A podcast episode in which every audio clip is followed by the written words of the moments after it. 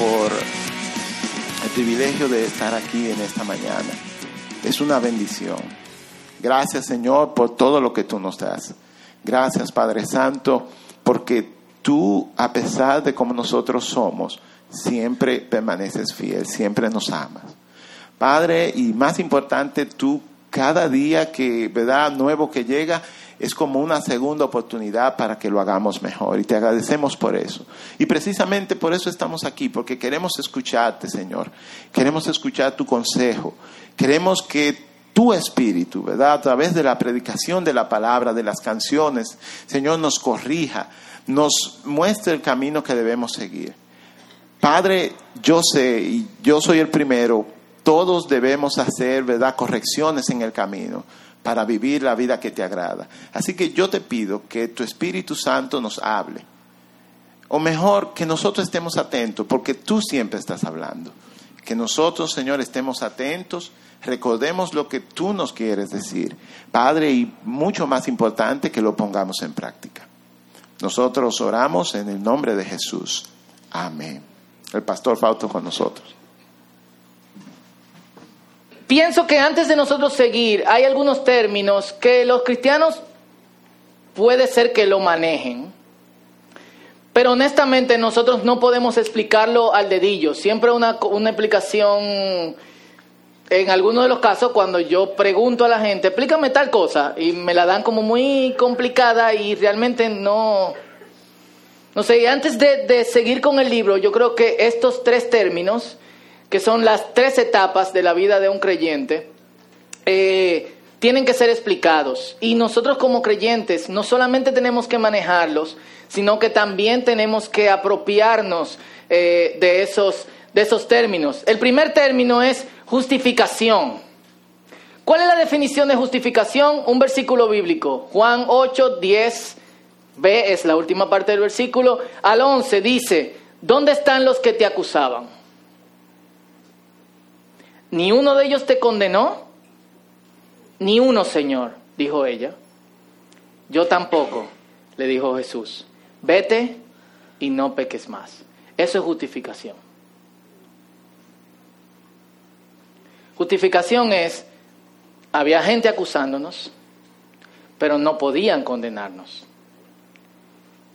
Dios tampoco nos condena. Entonces, entramos en una nueva relación con Él. Así de simple. Cada vez que le pregunten justificación, Juan 8, 10b al 11. ¿Dónde están los que te condenan? Ni uno te condenó, ninguno, Señor. Yo tampoco, vete y no peques más. Sencillo. ¿Se entendió, verdad? Cool. Ahora, si tú eres creyente, tú tienes que entender que tú eres justificado y que nadie te puede condenar. Lo digo porque, y lo hemos mencionado muchas veces cuando hablamos de gracia aquí, muchos de los creyentes viven en un viaje de culpa constante, sintiéndose desgraciados todo el tiempo y como, oh Dios, ¿quiénes, ¿quiénes se han sentido así? Muchas veces. Sin embargo, si estamos justificados con Dios, la culpa solamente tiene que servir para pedir perdón y seguir adelante. Así literalmente.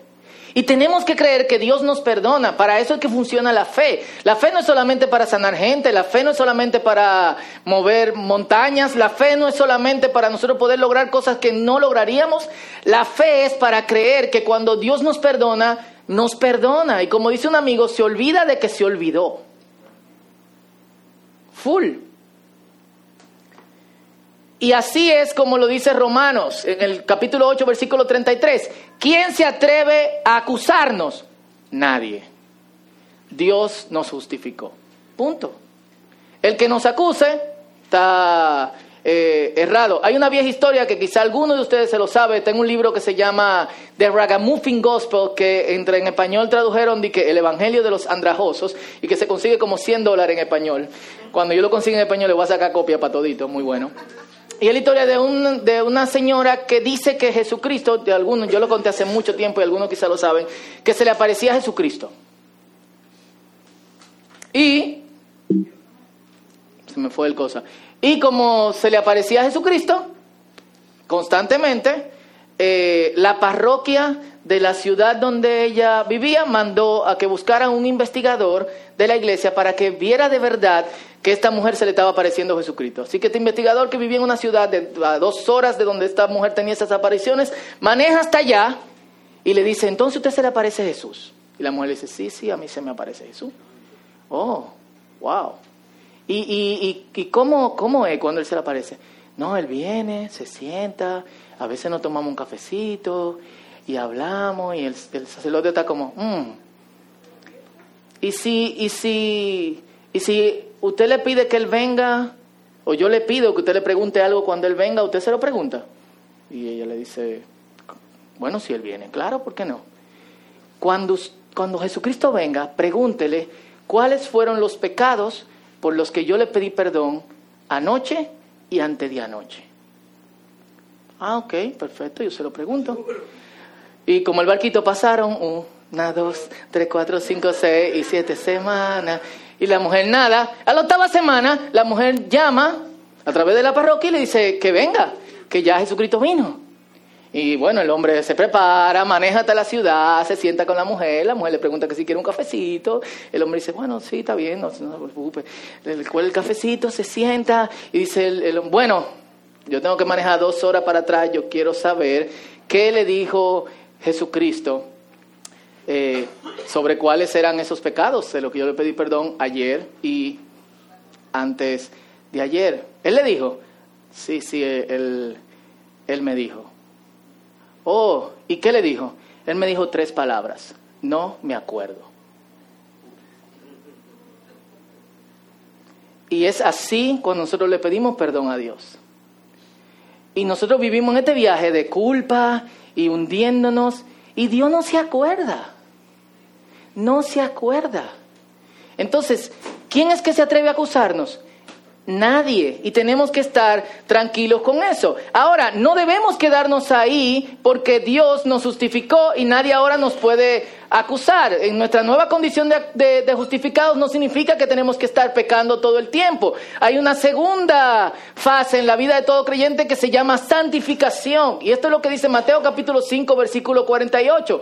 Tú debes ser perfecto, así como tu Padre en el cielo es perfecto. Entonces, el cristiano debe constantemente tratar de vivir de una forma que le agrada a Dios. En el libro que estamos estudiando, en Romanos, creo que entonces tú le puedes dar el próximo. Esto es lo que dice, Romanos 2, 5 al 7. Se manifestará el justo juicio de Dios, eso es al final de los tiempos. Él juzgará a cada uno según lo que haya hecho. Dará vida eterna a los que siguen haciendo el bien pues de esa manera demuestras que demuestran que buscan la gloria, el honor y la inmortalidad que Dios ofrece. Cool. Me dicen que pruebe ya, probé, perfecto. Entonces, se manifestará el justo juicio de Dios y Él juzgará a cada uno según lo que haya hecho. El hecho de que seamos justificados y que podemos tener acceso al perdón continuo de Dios no significa que nosotros tenemos que vivir una vida en pecado, significa que nosotros tenemos que buscar esta perfección que tiene y que nos da eh, y que nos da el Padre. Entonces, la forma en que nosotros vivimos cuenta. Full. Y cada cristiano tiene que aspirar a vivir de una manera diferente, pues todos vamos a ser juzgados de acuerdo a lo que hacemos. Cuando yo leo pasajes como esto, especialmente en el contexto de la reforma, y como Romanos capítulo 3, versículo 1 y, y 2, yo solamente pienso que, que, el libro de Romanos hay que verlo otra vez con otros, con otros ojos para nosotros poder hacer un equilibrio en la fe. Pero es un comentario al margen, entonces no, no iríamos en una si yo sigo por ahí. Volvamos con santificación. Entonces, Fausto, ¿cómo así que, que, que, vamos a ser jugados por nuestras obras? No significa que la persona es salva solamente por fe. Sí, pero la forma en que Dios juzga la realidad de nuestra fe es a través de los frutos visibles de esa fe. Lo repito, la forma en que Dios juzga la realidad de nuestra fe es a través de los frutos visibles de esa fe. Celulares, por favor. Si quieren leer la Biblia, puedo, pues, podemos pasar una Vamos a seguir leyendo bastante. Entonces, la fe no es un asunto abstracto que solamente es válido en el momento en que nosotros aceptamos el perdón de Dios. La fe no es solamente creer que Dios nos perdona, la fe también es creer que lo que Dios manda y lo que Dios pide que hagamos nos conviene. Y porque nos conviene, lo hacemos. Eso es fe. Y yo creo a Dios y le creo que lo que Él me, me está mandando, porque Dios no da sugerencia, me está mandando para que yo lo viva, es lo mejor para mi vida. Y en fe yo lo hago. Muchas veces yo no voy a sentir hacerlo, pero yo lo voy a hacer. ¿Por qué? Porque yo le creo a Dios. Full. Entonces, ¿hay momentos que no te hace sentimiento? Perfecto, pero hay que, que darles. Entonces, tenemos que vivir en santificación. Justificación, vete y no peques más Nadie te condena, yo tampoco. Santificación, seamos perfectos como el Padre que está en los cielos es perfecto. Y glorificación. Mateo 25, 34 dice, vengan benditos de mi Padre y hereden el reino preparado para ustedes desde la fundación del mundo. Es decir, justificados por la fe y en paz con Dios, respondemos a lo que Dios nos pide que vivamos y lo hacemos toda nuestra vida hasta que nosotros seamos recibidos personalmente por Jesucristo, no por San Pedro, ni San Elías, ni Anaís y ni nadie, no, Jesucristo en persona nos va a recibir uno por uno y esperamos que los chinos no vayan adelante porque son como 6 mil millones los que están vivos y los que se han muerto. El Señor empiece con nosotros los dominicanos. Entonces, eso, todo creyente tiene que saber definir eso. Y es muy probable que ustedes no puedan, lo que quizás no puedan manejar estos términos, quizás no puedan manejarlo con simplemente escuchar la prédica el día de hoy. Entre a la página el martes, baje este, esta presentación que lo ponemos cada martes en la, en la página y entonces estúdielo. Es bueno que lo, que lo estudie y si quiere ir más profundo y a definiciones teológicas y todo lo demás, perfecto, pero usted tiene que hacer lo que simplemente le sirva para, para tener fe. Entonces, el contexto en que los primeros creyentes vivían y en los que esos términos eran importantes era el siguiente. De un lado tú tienes a los judíos. Y los judíos son el pueblo escogido por Dios. Ellos se sienten privilegiados. Se sienten especiales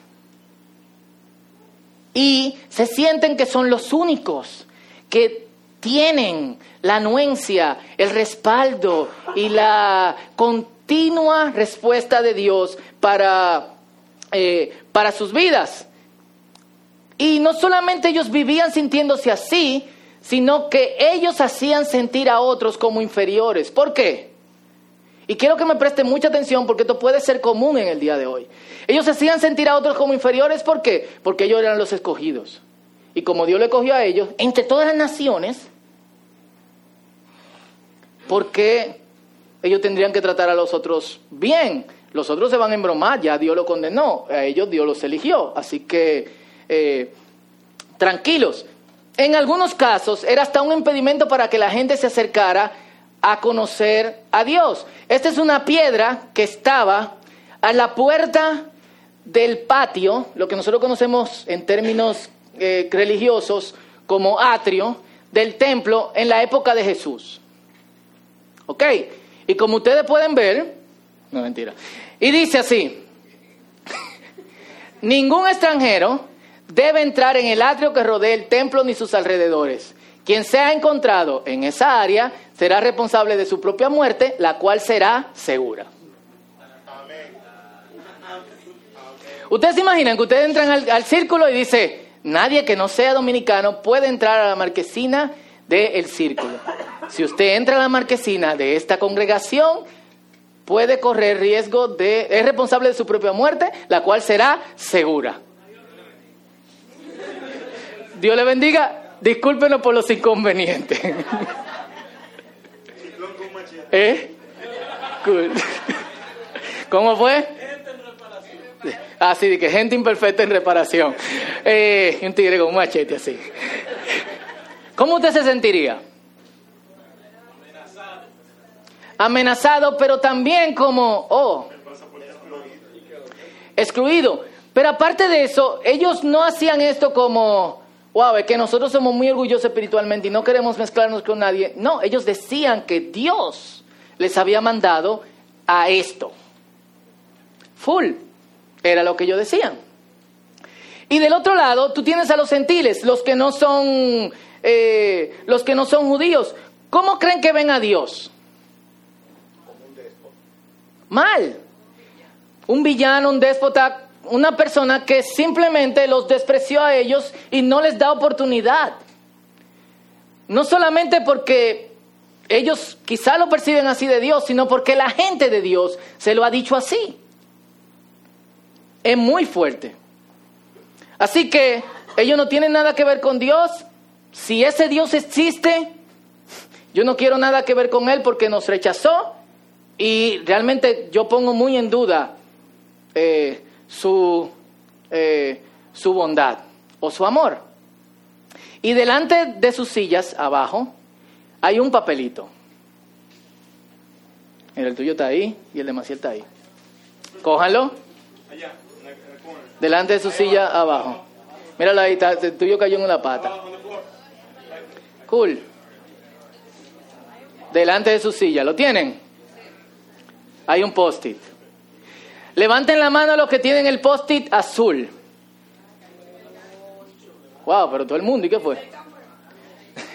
Levanten la mano los que tienen el post-it rojo. Rosado. Perdón, magenta. Diseñador, yo diseñador antes de pastor. Todo lo que tienen azul han sido elegidos por Dios. Tranquilos. Y todo lo que tienen rojo, perdón, magenta, levanten la mano lo que tienen magenta, levanten. Ustedes son gentiles, han sido despreciados por Dios. ¿Cómo se sienten los que han sido elegidos por Dios? ¿Eh? y lo que se, ¿cómo se sienten los que tienen el papel que dice? ¿Eh? Toma, Cool. ¿Eh? Aquello hubo desigual porque Johansen tiene azul. ¿Y qué fue? Oh, Wellman y Maciel también. Álvaro. ¿Pero y qué fue? Bueno, es que somos bíblicos aquí. La Biblia dice, caminarán dos por el campo. Un, un será tomado y el otro será dejado. Estarán dos durmiendo juntos. ¿Quiénes duermen juntos? El esposo y la esposa. Uno será tomado y el otro será dejado. Ah. Entonces. Estos son gentiles los dos.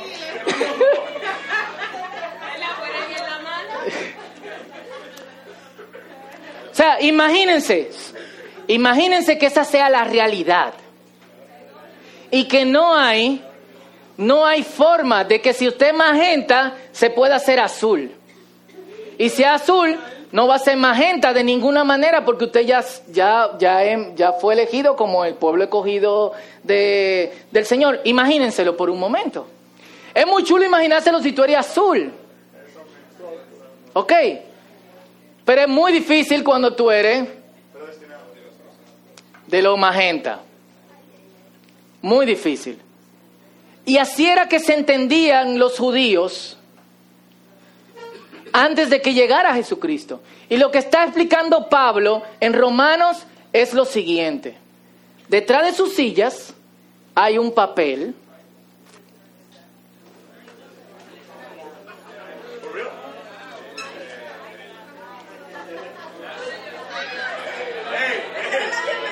Levántenlo los dos. ¿Eh? Está bien. En la silla donde había... ¿Qué fue? ¿Volviste? Bueno, tenemos que orar. cool. Si esa actividad salió bien. ok, en la silla donde había azul, detrás había un magenta. Y en la silla donde adelante había un magenta, detrás había un azul. ¿Eh? Bueno, ahí Tendríamos que verlo. Pero cool. Lo que Lo que Pablo está explicando en Romanos es lo siguiente. Romanos 2.11. Dios no tiene favoritos. Dios no tiene favoritos. Los que se creen que son elegidos pueden ser condenados. Y los que se creen que no están elegidos pueden ser elegidos y pueden ser escogidos. Y eso es lo que él está explicando. Full.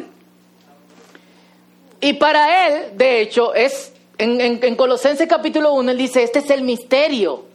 El misterio es que yo creía que solamente los judíos eran elegidos, pero ahora yo creo, porque el Señor me lo ha revelado, que Él ha abierto la puerta a través del sacrificio de, de Jesucristo para que todo aquel que crea en Él sea salvo.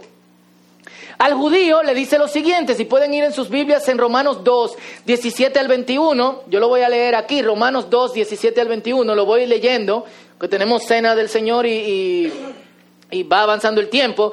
Esto le dice al judío, tú que te llamas judíos, póngale judío, ponle entre paréntesis elegido, confías en la ley de Dios y te jactas de tu relación personal especial con Él. Tú sabes lo que a Él le agrada, sabes bien lo que es correcto porque se te ha enseñado en su ley. Estás convencido de que eres guía para los ciegos y luz para los que andan perdidos en la oscuridad cosa que no estaban siendo. Si se supone que tiene que ser guía para los ciegos y luz para los que andan en la oscuridad, ¿qué hacía esa piedra en el templo? Piensas que puedes instruir al ignorante y enseñar a los niños los caminos de Dios, pues estás seguro de que la ley de Dios te da pleno conocimiento y toda la verdad. Ahora bien, si tú enseñas a otros, ¿por qué no te enseñas a ti mismo? Y sigue, tú que dices que no adulteres, ¿adulteras? ¿Tú que dices que no robes? ¿Te metes en los templos y te roba la comida que se le sacrifican a los ídolos? ¿Tú que dices que no mientas? ¿Mientes? Entonces le está diciendo, por el hecho de que Dios ha dicho, te he escogido, no significa que tú te vas a salvar. Acuérdense, justificación, santificación. Tiene que tener cuidado con eso. Pero por otro lado, el gentil puede decir, bueno, pero ellos son juzgados de acuerdo a la ley. A nosotros no se nos dio ninguna ley porque nosotros no somos el pueblo escogido de Dios. La pregunta del millón de pesos. Imagínense los indios que viven en la selva y que nunca se le predicó el Evangelio. ¿Cómo Dios va a juzgar a alguien así? Romanos 2, 14 al 16. Aún los gentiles quienes no cuentan con la ley escrita de Dios, repito, ley que escrita de Dios, muestran que conocen esa ley. ¿Cuándo? Por instinto la obedecen aunque nunca la hayan oído. Ellos demuestran que tienen la ley de Dios escrita en el corazón, porque su propia conciencia y sus propios pensamientos o los acusan o bien les indican que están haciendo lo correcto. ¿Qué Pablo está diciendo? Todo el mundo tiene la ley de Dios. Todo el mundo. No lo estoy diciendo yo, lo, lo dice la Biblia. Y el mensaje que proclamo es que se acerca el día en que Dios juzgará por medio de Cristo Jesús la vida secreta de cada uno. Donde el que tiene ley le va a caer mucho más peso. ¿Por qué? Hay de aquel que sabe hacer lo bueno y no lo hace. Y el que no tiene ley, también. ¿Por qué? Porque tu corazón te decía que lo que estabas haciendo estaba mal. Muy fuerte. Todo se reduce a esto, por cuanto todos pecaron y están destituidos de la gloria de Dios. Y Pablo lo que está eh, eh, eh, acentuando en esta parte del texto, antes de seguir hablando de la fe, es, no importa que sea judío, gentil, marciano, jupiteriano, lo que sea, todos estamos bajo la misma condición de Dios. Y lo que tú haces no te justifica. Lo que sí te justifica es la sangre de Cristo. Y que tú creas que esa sangre puede traerte perdón, Ahora, si esa sangre te trajo perdón y tú verdaderamente tienes fe en que eso te trae perdón, tu vida también va a creer en que lo que Dios te pide que uses como estándar para seguir continuando con la vida en esta tierra es lo mejor para ti y tú vas a vivir de esta manera. Probablemente tú vayas más lento que otros, Dios te tiene paciencia y ahí actúa su gracia. Pero todos tenemos de alguna otra manera que conectarnos de esta manera. ¿Por qué? Porque vamos a ser juzgados. ¿Y qué pasa en un juicio? En un juicio las cosas son expuestas. Y de hecho, yo no sé si ustedes han visto juicio, algunos de aquí son viciados con la ley y el orden, eh, otros no, yo no, pero todo el mundo ha visto juicio de alguna otra manera en película, en cosas. Yo me, cuando yo era pequeño, estaban juzgando al expresidente Jorge Blanco y en la televisión yo veía que en 30 minutos resolvían un juicio. Usted es culpable, esta es la prueba. No, esas no son pruebas. Sí, encontramos que estas son las pruebas, pero estas son las antipruebas, entonces no es culpable. Libre. Pero el Jorge Blanco pasaba meses y meses. Y mi abuela veía esto en la televisión horas y horas. Y yo creo que cayó preso como 15 años después y a los meses lo liberaron. Eh, pero lo que pasa en el juicio es que todo es sacado a la luz. Mientras tú ocultas cosas, estás en peligro. ¿Por qué? Porque si se descubren, entonces significa que tú eres más culpable de lo que se pensaba. ¿Y qué hacemos cuando nos acercamos a Dios? Sacamos todo a la luz. ¿Qué pasa si no sacamos todo a la luz? Esto es lo que dice la palabra, Lucas 12:3. Todo lo que hayan dicho en la oscuridad se oirá a plena luz y todo lo que hayan susurrado a puerta cerrada se gritará desde los techos para que todo el mundo lo oiga. Es fuerte, ¿verdad? Lo dice la Biblia. ¿Qué podemos hacer con eso?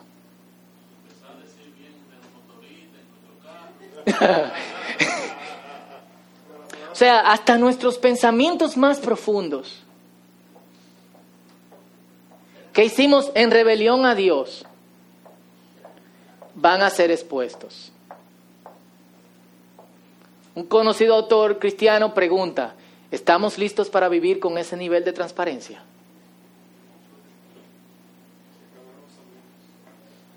Y por eso es que se nos llama vivir en santidad. Y tenemos la gracia de Dios a nuestra disposición. Para algunos puede ser mucho más difícil vivir de una forma que agrada a Dios. Como hemos dicho en otras ocasiones, para algunos puede sentirse hasta el rechazo de una parte de, de, yo no sé si a ustedes le ha pasado, que dentro también, pero hay algo dentro de ustedes como que no quiere estar en Dios. Pero síguelo intentando. ¿Por qué? ¿Quién es que te condena? Nadie. Nadie. De esa manera, cuando nos paremos delante de Dios, lo que debió de ser expuesto ya no va a ser expuesto de la misma manera. ¿Por qué? Porque ya nosotros lo pusimos delante de Dios. Esto es lo que yo soy y tú lo sabes. Perdóname. ¿Y qué hace Dios? Ven. Porque Dios es fiel. Lo que yo dije ahorita de se me olvidó, no es mentira. Dios es fiel. Y una de las cosas que Pablo dice al principio del capítulo 3 es, ok, si hay mucha más gente infiel, ¿significa que Dios va a disminuir su fidelidad? No, Dios no puede negarse a sí mismo, Dios sigue siendo fiel. Entonces, ¿qué nos hace justos cuando creemos que Jesús derramó su sangre por nuestros pecados? Cuando creemos que Dios no solamente tiene justicia por nosotros, sino incluso por lo que nosotros creemos que Dios no le ha expresado su justicia.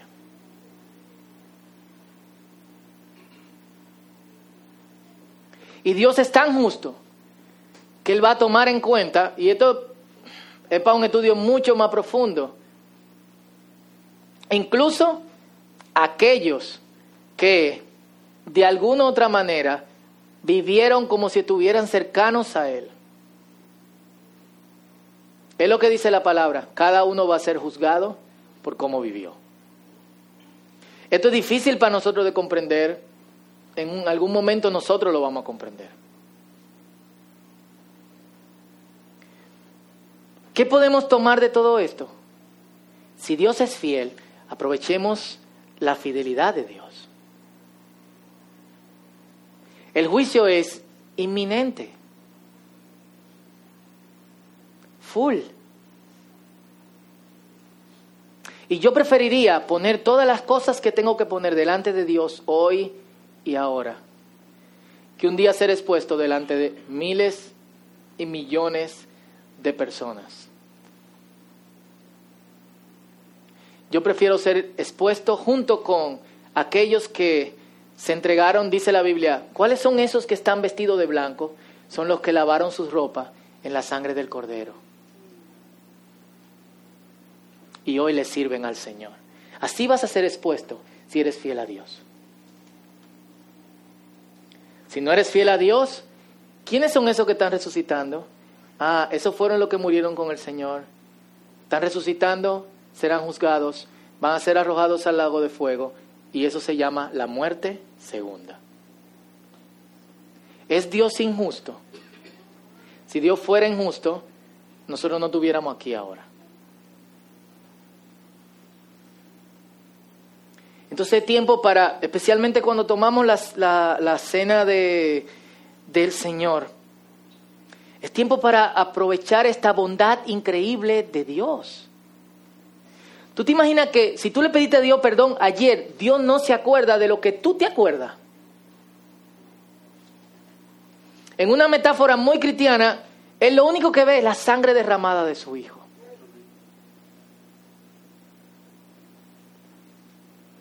¿Tú te imaginas eso? Que lo que tú hiciste de ayer, que te costó tanto y que tú luchaste tanto por dentro y que tú dijiste, wow, esto, ven, otra vez. Perdón, Señor, pero ya yo no sé ni cómo pedirte perdón. Y que tú vayas delante de Dios y Dios diga, si tú te acuerdas, yo no sé, ¿de qué tú estás hablando? ¡Wow! Por eso la palabra de Dios dice, busquen a Dios mientras pueda ser hallado. Llámenlo porque ahora Él está cercano. Entonces, creo que es un tiempo de evaluación. Eh, y esta evaluación es personal. Deja de estar pensando en otra gente.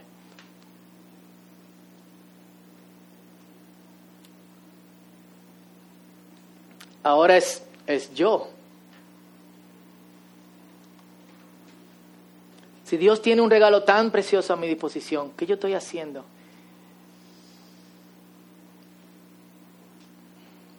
¿O cómo puedo yo moverme al punto donde yo creo que lo que Dios quiere para mi vida, lo que Él me manda, lo que Él quiere que yo obedezca es lo mejor? Si, si tú hay resistencia en ti, dile, Señor, yo quiero hacer lo que tú quieras para mí. Yo quiero hacer lo que tú me pidas.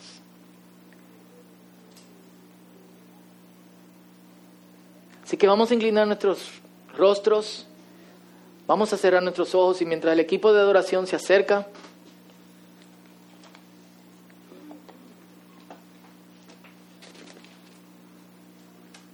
piensa, este es un tiempo muy personal.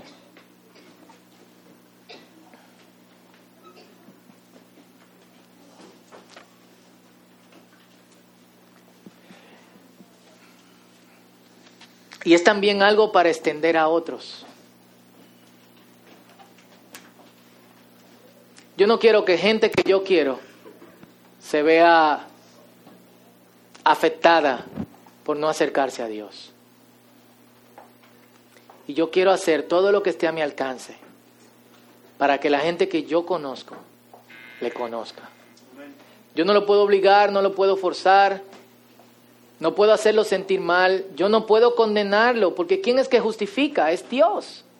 Yo no puedo decirle te vaya al infierno porque yo no tengo poder de esa cuestión. Yo sí puedo decirle, hay un Dios de amor que está disponible para ti, estuvo disponible para mí. Y Dios está esperando por ti y va a esperar por ti todo el tiempo necesario. Yo lo entendí, yo quiero que tú también lo entiendas. Y en nuestra meditación quizá es bueno que pensemos en eso. ¿Quién que tú amas se está alejando tanto de Dios que su vida eterna está en peligro?